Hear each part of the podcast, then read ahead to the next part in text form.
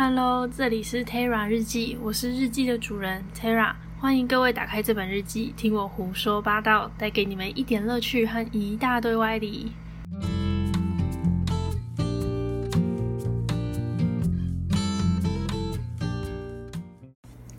这是第一次录 Podcast，有点紧张，但明明我就已经很紧张了，还挑了一本对我而言有困难的书来当做人生的第一次。这大概就是梁静茹给我的勇气吧。不过这样也好啦，可以作为这集成果不尽人意的借口。还没开始我就想好借口了，这绝对不是好行为。好孩子不要学。话题拉回来，今天主要分享的书呢是台师大高中生人文经典阅读会考书单中的《第二性》。我当初抱持的高中生书单。OK 的啦，这种想法买了这本书，打开书没有十分钟吧，就觉得嗯，自己的脸有点肿，打被打的跟猪八戒一样肿，这也太难了吧？是要逼死高中生吗？现在的高中生是怎么活下来的？以后看到那些背着超厚重书包的高中生，都要跪下来膜拜。当然，第二性并不是这个书单中最难的一本，还有一本书是《查拉图斯特拉如是说》，差点把我给逼死。这么生硬的书给高中生看，这是认真的吗？再次觉得高中生也太辛苦了，这是什么变态书单呢？但既然我很痛苦的把这本书看完了，当然要分享痛苦，我我是说分享知识给各位看官啦。这本书是一九七零年代法国女权运动创始人之一的西蒙波娃所著作。有没有发现了什么问题吗？对，女权啊，各位，讲到这种有有争议性的话题，就需要导读啊。男孩们，留步，留步，不要激动，没有要群殴你们，放心哈，乖。这本书对一九七零年代来说，绝对是一本很厉害的书。一九四五年时，刚结束二战没有多久。一九五九到一九六二年，各地大大小小的战争不断。一九六二年，古巴导弹危机差点毁了地球。一九六八年，法国五月风暴，在动荡不安时串起的女权运动，是要多有勇气、多有觉悟，才能慢慢萌芽、成长到现今的样子。无疑，这本书绝对是当时的奇书，现世的经典。哦，对，顺带一提，台湾是在一九七二年由吕秀莲前前前到底几个前的副总统组织了当代的女权运动团体，其实跟欧洲是差不多同一个时期啦。而且一九七二年代还是戒严的时候，这样的时代背景下，愿意站出来做社会运动领头的，都是值得尊敬的勇者啊！愿荣光归香港。但以二零二零年的男女来说，这本书是需要多花一点心力去消化的。现在的女权已经成长茁壮了，医学进步了，父权让步了。书上所说的或所写的，有一部分是在当时代的背景下所写，所以在读的时候要小心，尽量不要有太多的代入感。因为我个人看书是会完全代入的，所以在看这本书的时候，心里大概有个。一百万只草泥马在狂奔吧，忍不住想大喊一声：“男人都是猪！”但其实这是不对的哈。时代背景不同，现代的男性何其无辜啊！所以各位女性在看这本书的时候，请不要掐死附近所有的男性生物，也请各位男性能够冷静下来看看这本书。当女人真的是不容易啊！女孩们也不要认为自己就是吃亏的那一位。社会某方面来说有达到巧妙的平衡了，社会剥夺了女人的权利的同时，也增加了男人的负担。这句话好绕口，就是刻板印象谁都不会放过的，他会刻板女性，同时也刻板了男性。难道女人就该温柔如水、善良爱小孩吗？男人就该坚硬刚强、背起整个家？相信大家在心里有一定的答案了。但是不是某些时候心里还会有一种啊，还是当男生好，或者是唉，还是女孩子好啊？像是结婚，我就会觉得还是男生比较好，不用去融入一个家庭，不用过年过节还要待在对方家里，不用怀胎十个月还有可能搞坏自己的身体。也可能是因为我是个惧怕婚姻的人啦，我不能忍受过年过节要待在婆家做事，或者是嗯在婆家过年。我也是爸妈养大的啊，过年过节我当然想要回到家人身边。嗯，很多人说我没有遇到一个我自己很爱的人，所以才会这样想。其实我也曾经有想过要结婚，是在我十八岁的时候，是不是很年轻？那时和比我大十二岁的男朋友交往，所以很自然的觉得说，哦，要结婚，也凡事以他为主。但随着年纪的增长，随着学到和遇到的事情变多，才会觉得以前的自己有多傻，多欠缺考虑。好想后来分手了。好想坐时光机回去把自己掐死，但那时候我很爱那任男朋友嘛？嗯，其实还好诶，只是理所当然的觉得对方年纪到了也该结婚。That's all，就这样，没有什么考虑。与其说我是没有遇到一个我很爱的人，不如说我爱自己爱家人，胜过爱另外一半。当然，我有遇过一开头交往就是要以结婚为前提的男生，不过那是题外话啦。如果大家有兴趣的话，我会再单独开一个单元讲讲感情的大小事。所以我在结婚这一块是特别羡慕男生啦。社会给的传统就是女生嫁给男生，唉。男生真好，当然男生有羡慕女生的时候吧。不要客气的留言，让我知道你们什么时候会觉得当女生真好啊。嗯，那我们拉回我们的主题，第二性。其实第二性就是主张女权，所以男孩子在看的时候会觉得好像被文字霸凌了，女孩子可能会抹着眼泪表示认同。对我就是这样，但等等。我们何不先刹车一下，不要急着翻开书一头就栽进去。我在大学的时候有上过一门通识课，叫做经典导读，觉得那门课的老师很棒。他没有很直接的翻开书照本宣科，而是先用了一整节课的时间宣导书本不一定是对的，凡事要只存着质疑，巴拉巴拉巴拉之类的。还有他有一个专业的名词，但是我忘了。但上了一个学期这个老师的课，我从叛逆变成超叛逆呀！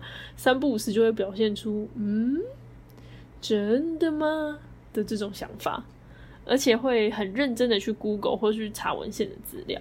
就拿第二性来说好了，第一章书里提到，女性因为种种原因，在青春期的死亡率比男性高。OK，我可以接受，因为那时候的医学比较不发达，女性普遍害羞，也没有医学常识，再加上女生的病症都比较属于内在的疾病，所以死亡率比较高。但是如果以一九八八年来说的话，在这样子的环境背景下，是不是少算了因为战争而死的男性？有些可能还来不及长到青春期哦。不拿以前的数据来讲，就以一零五年为服部统计数据，男人的死亡率是高于女人的哦。以现在的数据来说，书里的数据明显是个错误的讯息，但这是在一九八八年的数据。如果不先不论战争和其他因素，以同种环境的人来说，搞不好这个数据是没有错的。但我没有认真去查当时的数据啊，因为我太懒了。只要知道以现在来说是错的就够了，我没有想要考古的意思。总体来说，这本书很厉害，真的很厉害。它大到神话，小到内子宫。每一个都巨细靡遗，他就是非常的引经据典的在跟你说女性在这个历史中到底扮演了什么样的角色，到底怎么被霸凌的，还有女生到底怎么给自己添堵的，真的是啊！而且这本书也非常的贴心，他切了几个大章节，就算有些太深奥的不想要直接看，然后所以你跳单元去看，也绝对不会有问题。而且西蒙波娃在书里列举了许多名人名言，会很深刻的体会到当时代的女性既可怜又可悲。连站在当时代思想顶端的名人都贬低女性了，女性就如同罪恶之母一般，既邪恶又恶毒。要不是时光机还没有发明，我真的直接想回去给他们一人一记天马流星拳。当然，当然，如果有时光机的话，我第一个想找的就是班昭的麻烦。那个女界到底是三小，父权的破坏还不够，自己人还要掺一脚就对了。看我不把你打死！有机会再来讲讲中国第一部完备的女性礼教典籍《女戒》，这本也是不得了的书啊！唉。好，现在先让女界去角落罚站。我们回到《第二性》这本书。翻开这本书之前，要先做好心理准备，因为这里的事情都是过去曾经发生的，并不是正在发生的事情。当然，现代还是有很多男女平权上的问题，随便一项就足够引发战争了。我在这里举两个为战火的例子。第一个是为什么女生宿舍有门禁，但是男宿没有？第二个是被性侵，为什么会说是女孩子不检点或是穿太露了？对于女生宿舍有门禁这件事情，很多人都是说为了要保护被害者啦。但 come on，这个理论的意思是把被害者关起来，然后让有可能的加害者在外面享受自由的空气。那监狱是不是该对调一下？善良手无缚鸡之力的老百姓，通通关起来；杀人魔、强暴犯，通通在外面溜达。这样不对吧？至于性侵时检讨女性，其实不光是对女性而言，而是对所有的加害者。心理学上对这种状况称为公正世界偏见。我们的大脑希望这个世界是有可预期性的，希望有善有善报，希望我们只要在做正确的事情，未来就会正确的发生好的回报。我们的大脑希望这个世界是有可预测性的，希望善有善报，希望只要我们在做正确的事情，未来就会正确的发生好的回报。在这种信心之下，就会出现一个反面的错觉：如果一个人遭遇不幸，那一定是因为曾经做过什么。天理不容的罪恶才导致的，所以人的大脑宁愿倾向把出现的不公正归于受害者，也也不愿意质疑自己那套善恶有报，真是 令人安心的世界观了。好，这已经算是男女话题中最温和的问题了。还有一百种问题可以直接引发第三次世界大战，那在这里我们就不多加赘述，毕竟我还想活着。各位看官也可以留言，或是到我的 IG 上面告诉我，对于这些问题你们有什么样的想法呢？但请轻声细语，拿出文明人的态度，不要一开口就火药味十足啊！在《第二性》这本书中呢，会有种天平有点倾斜的感觉，男性就像是卑劣的物种，女性则是可怜的受害者。至少我在看这本书的时候，内心的天平疯狂的摇晃。因为我认为以前肯定是不平等的啦，但现在的男女权并没有这样的失衡，尤其是现在有一些女性会打着女权的旗帜去粉饰公主的行为，让女权和公主有点挂钩在一起了。但在我的认知中，男女平权的意思是男人做的事情，女人没有道理做不到；相反的，女人做的事情，男人没有理由不做。如果要享受性别带来的特权，就要接受性别带来的不便。没有什么事情是男人或女人应该要做的，尤其是情侣相处，不是男人就该如何，或者是女人就该怎么样。他们愿意为你做你嘴里的应该，是因为爱你，跟性别没有关系。那不如我们先学会尊重对方，放下社会的刻板印象，学会换位思考。像是说，嗯，男人们，你们愿意胸前顶着两颗水果到处跑吗？当然，A 到 Z 有不同的水果种类。那你们愿意每个月被重锤腹部痛得要死一周吗？你们愿意嫁到一个完全不熟的地方，过年过节都要待在那里吗？你们愿意怀胎十个月生孩子吗？啊，你们愿意照顾一个和自己同龄的大男孩吗？或者他年纪搞不好比你大？那女孩们，你们愿意两腿之间夹着一副器官吗？你们愿意跑步的时候多跑两圈吗？你们愿意扛起整个家计吗？你们愿意当兵吗？你们愿意受到委屈的时候，旁边的人不是安慰你，是叫你别哭的跟个娘们似的吗？你们愿意忍受女朋友的耍赖、任性、公主病吗？这其中至少我是不愿意当兵啦，因为我以前是体育生，在我们的队上学长学弟制非常严重，相信护校的同学可能会非常有同感。就是那个大你一梯，就是你爸大个两梯，那就是祖宗的那种。至少我是不太适应这样的环境啊，在这样体制下生活是蛮痛苦的。生性叛逆的我是死也不想当兵，我宁愿每个月被重锤一次腹部，至少有普拿疼可以陪着我。当然这些问题都很浅白，男女都有不容易，肯定不止这些。不要以自己的角度去想对方，男女平权不是靠着张扬跋扈来达到的，而是用尊重来扶持升华。所以，当大男人主义的人跟你说“不就是月经吗？哪有那么夸张啊？”矫情的时候，请给他淡淡一记庐山升龙拳，让他知道捶打小腹有多痛。当公主跟你说“我是女生哎，你就该帮我拿包啊”的时候，请给他两桶一加仑的水，让他自己走回家，包都不会拿，逛什么街啊？不 是不是，好，不要学，以上都是错误示范，大家要尊重对方，好不好？这些都是我觉得在看第二性之前，要好好的平衡自己的心态，然后端正自己的三观去看这本书，不要太情绪化，你才有办法做吸收，不然。你会指着书说：“对，你看书里就是这样写。你看这群臭男人，就是，然后男生可能会觉得这群臭婊子。所以呢，还是要平复心情。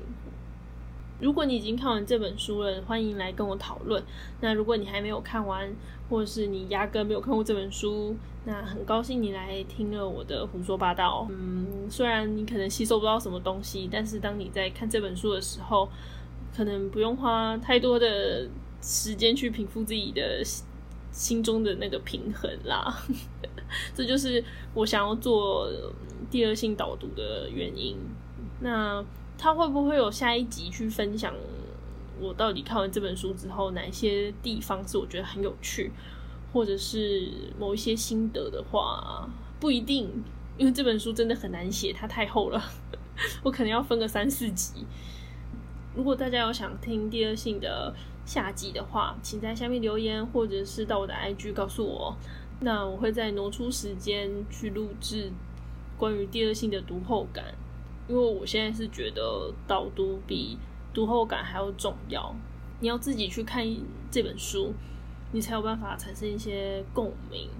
对，我是这样想啦，但可能有些人不是这么认为。那你也可以告诉我哦。请不要客气。如果大家喜欢听我欧贝贡的话，请记得追踪一下哦。那今天的胡说八道就到这里结束喽。嗯，因为目前还是在测试的阶段，所以没有固定的时间。但日记的内容不外乎就是讲讲书、讲讲文章、讲讲社会百态。如果有想听的主题，也请不要吝啬的告诉我哦。那各位看官，请小心脚下，慢走不送哦。欢迎你再次翻开这本日记哦，大家拜拜。